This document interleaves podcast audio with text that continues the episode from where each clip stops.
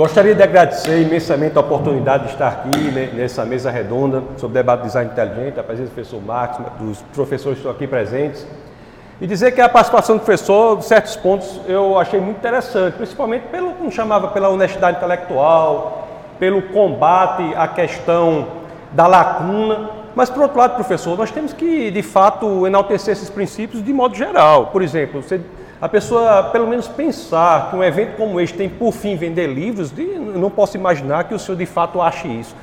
Talvez queira apenas fazer algum tipo de graça, mas de fato não pode achar isso. Até porque o ateísmo, se é essa oposição que foi posta, vende muito livros com a militância daquilo para o qual não precisa haver militância. Sam Harris, é, Hickens, Dawkins venderam milhares e milhares de livros defendendo a inexistência da causa inteligente. Então, será que o que está por trás da biologia deles é também a venda de livros? Então, nós temos que ter uma honestidade intelectual que seja ampla, que diga respeito a qualquer visão de mundo. Porque a questão não é a visão de mundo que você tem, todos têm uma visão de mundo, não é, não é, não é se você tem visão de mundo, é qual a visão de mundo que nós temos.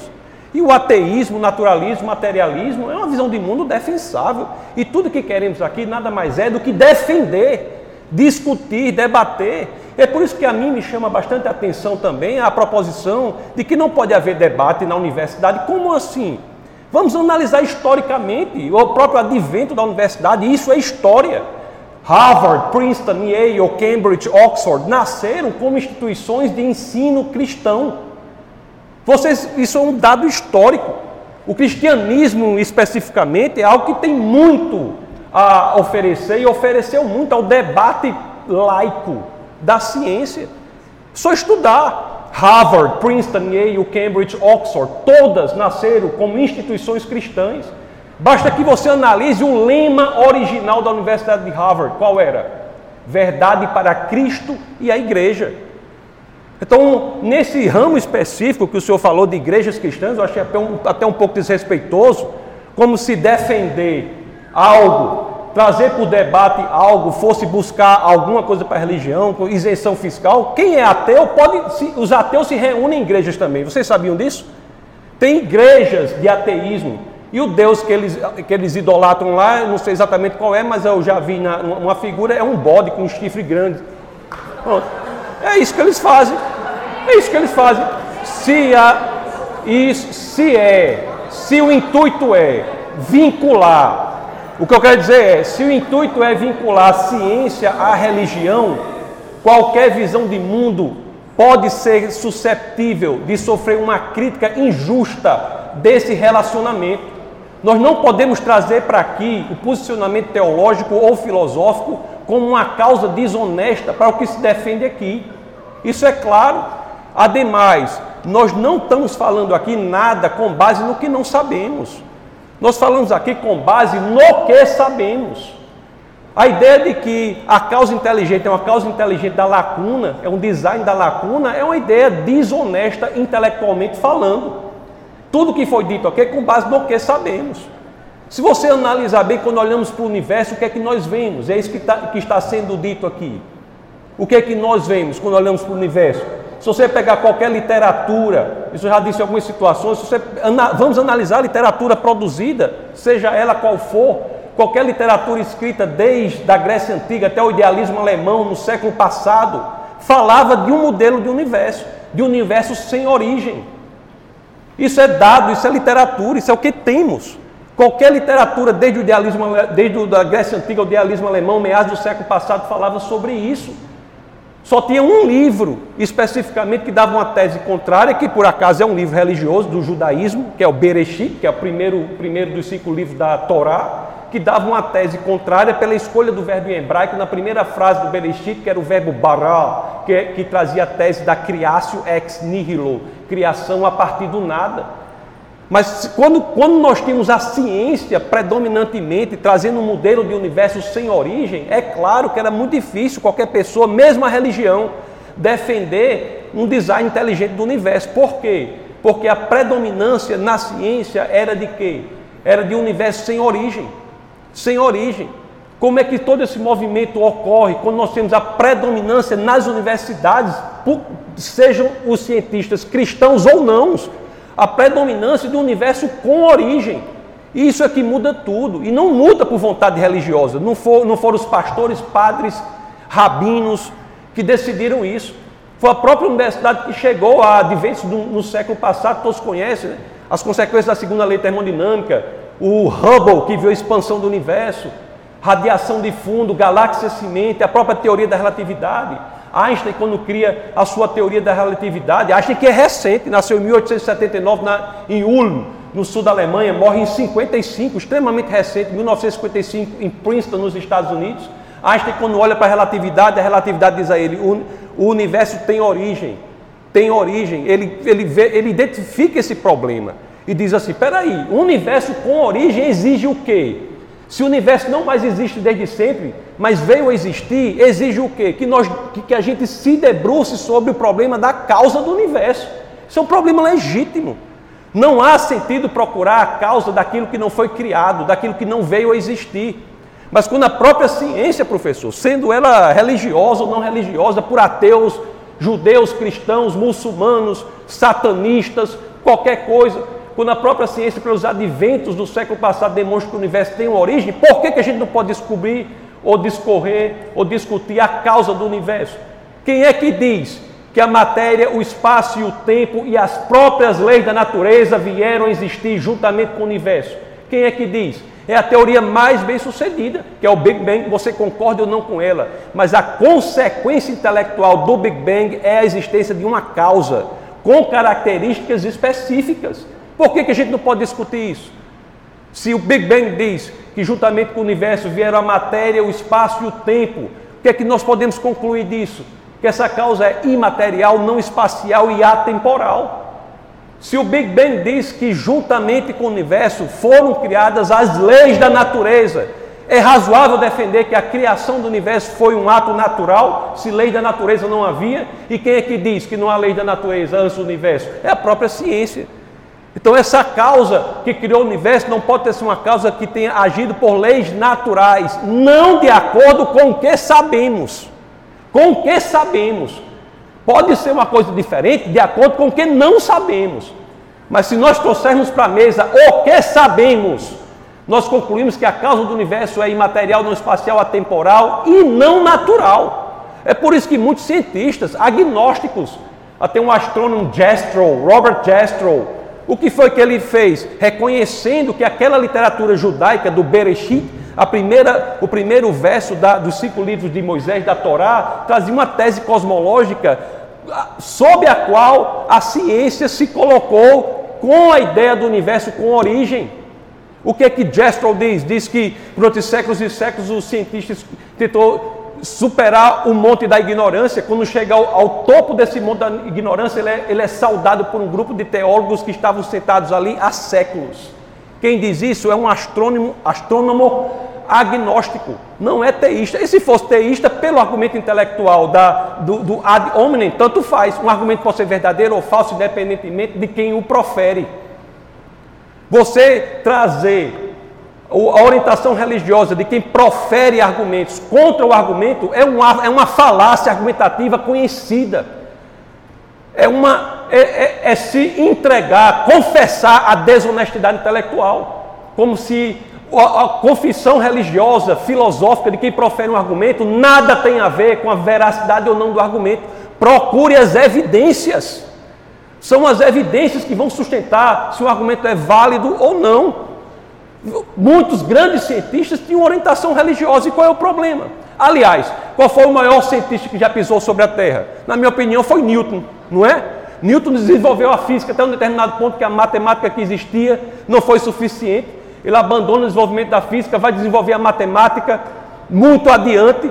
200 anos depois de Newton, quase nada é feito em matemática, ele tinha feito tudo. Quantos de vocês aqui na universidade que é fruto do cristianismo? O instituto, o advento da universidade Quantos aqui sabem que Isaac Newton escreveu mais sobre a Bíblia do que sobre ciência? E por que, que a gente não pode falar isso? Isso é um dado histórico. Um dado histórico. E isso aí influenciou. Agora vamos abandonar a mecânica, a, a, a, mecânica de partículas newtoniana. Vamos abandonar. Ninguém estuda mais não.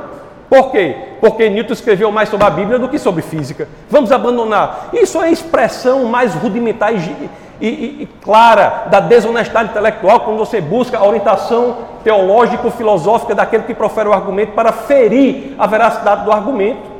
Então nós temos aí na vida, o que o professor traz é essa análise sobre a vida. A evolução não é um Deus. Não é um Deus a evolução. A evolução é uma ideia. Uma ideia fantástica, fabulosa. É a ideia mais bem sucedida na visão de mundo materialista.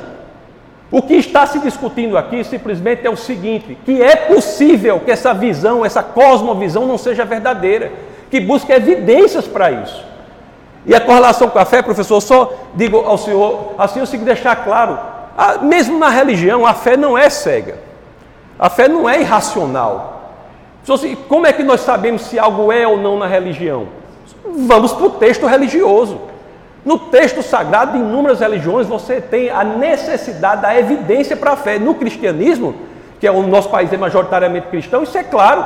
Na primeira epístola de Pedro, no capítulo 3, no verso 15, isso está claro. As escrituras dizem lá o quê? Que você deve estar preparado para saber as razões da sua fé. O termo que é utilizado nas escrituras, as escrituras não são coisa louca, entendeu? Os termos que são utilizados nas escrituras, no, no Evangelho de João, que é uma das biografias de Jesus, no capítulo 14, no verso 6, é utilizado o termo aletheia, que é o termo que é utilizado por toda a tradição grega. O povo mais inteligente que já existiu na face da terra foi a Grécia Antiga. Tanto que eu sempre digo: se tiver algum aluno de filosofia aqui, eu já sei dizer, ou você está estudando filosofia grega, ou você está estudando notas e rodapé a filosofia grega. Então, esse termo que ele utilizava era aletheia. Aletheia é o termo específico que é colocado na, em uma das quatro biografias de Jesus de Nazaré. Está ali. Então a gente vai fechar os olhos para isso, dizer agora que, que se você é religioso, você é doido. Não, não, isso é falta de compreensão do texto escrito. A pessoa pode ser religiosa por questões intelectuais e pode falar de ciência por questões intelectuais. Outro termo muito importante para a Grécia Antiga, logos. Já deve ter ouvido falar, logos, a essência, o fundamento do mundo. Está claramente nas escrituras também, no mesmo, na mesma biografia, no mesmo biógrafo, João, em João 1.1, combinado com João 1.14.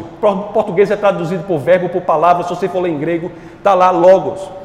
Então é apenas para demonstrar que o intuito de nós investigarmos, em nenhum momento aqui foi dito que é assim, é investigarmos, é algo próprio da universidade. O nome universidade não se mantém se não for no intuito de buscar a unidade na diversidade. Einstein, Albert Einstein já dizia: triste época, é mais fácil destruir um átomo do que um preconceito. E que preconceito é esse contra a abertura da discussão, do debate sobre a possibilidade de uma causa inteligente por trás das coisas? A ciência já faz isso. Onde é que está a arqueologia? Arqueologia, onde é que está? Você está lá na Alemanha medieval, você se depara com a pedra, a Vênus de Willendorf. Você olha para aquela pedra esculpida como uma mulher, você vai dizer o quê? A erosão está incrível aqui? Não. Você automaticamente identifica que houve uma causa inteligente por trás daquela escultura. A arqueologia só existe com busca das causas inteligentes. A criminologia, a criptografia, são ciências que têm por intuito a busca de causas inteligentes. O design inteligente em nenhum momento tenta destruir a busca pela causalidade, nem mesmo o maior cético, ou um, dois, que já existiram, David Hume, ele disse isso. David Hume, inclusive, disse: é, um, é ser translocado, não há possibilidade de acabar com o princípio da causalidade.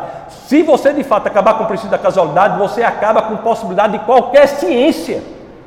O que está sendo posto aqui é dizer apenas: vamos buscar a causalidade, mas ela pode ser inteligente. Há ou não? Pode ser inteligente, há ou não evidências para isso? O professor apresentou aqui, disse que há 1.200 características que têm que ser é, satisfeitas para que um, um, planeta como a Terra exista por acaso. Isso estatisticamente é impossível de acontecer. Se nós tirarmos 10% disso, 122 causas, a probabilidade de existência de um planeta como a Terra, com as 122 causas atendidas, é de uma chance em 10 elevado a 138. Meus queridos, vocês são cientistas.